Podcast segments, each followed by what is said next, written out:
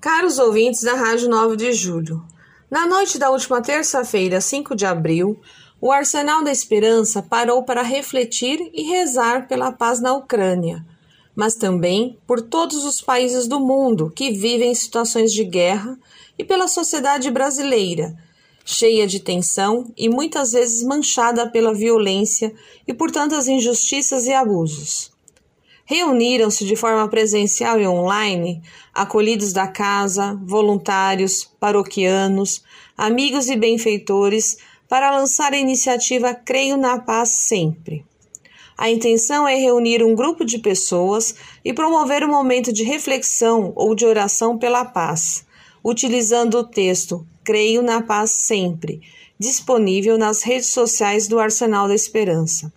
Depois é só compartilhar nas redes sociais usando a hashtag Creio na Paz Sempre ou enviando as fotos e informações do evento por mensagem para o perfil do Instagram Creio na Paz Sempre.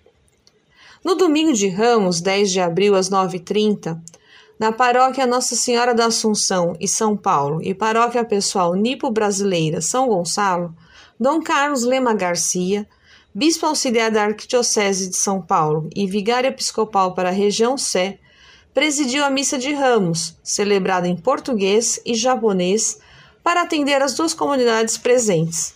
Concelebraram o padre José Enes de Jesus e o padre Isao Yamamoto, da Diocese de Valinhos. Antes da celebração, Dom Carlos abençoou os ramos, e toda a comunidade saiu em procissão pelas ruas do centro de São Paulo, no entorno da paróquia, e entraram na igreja para a missa. Em sua homilia, Dom Carlos ressaltou, aspas, Contemplar a paixão de Jesus nos ajuda a renunciar ao nosso pecado. Jesus sofreu as humilhações.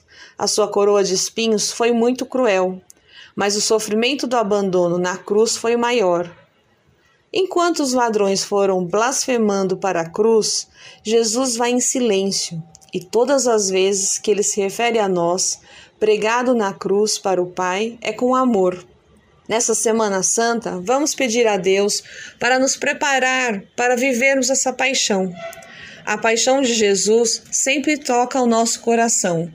Ele poderia ter evitado essa morte, mas ele escolhe essa morte de cruz um gênero de morte lenta, um grande sofrimento, para mostrar a gravidade do nosso pecado e do pecado de toda a humanidade.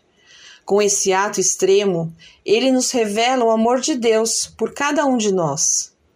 Jesus teve um único consolo na cruz, que foi o amor de Maria Santíssima e do apóstolo João, que permaneceram ali com ele até tudo ser consumado para essa Semana Santa que nós também, a exemplo de Maria e João, possamos ter esse mesmo propósito de consolar nosso Senhor Jesus. Fecha aspas.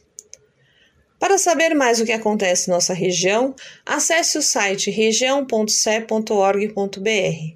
Desejo uma abençoada Semana Santa a todos. Com colaboração da Pastoral da Comunicação Regional e Cláudia Guirotti, Solange Domingues, da Pascom da região episcopal Sé, para a Rádio 9 de Julho.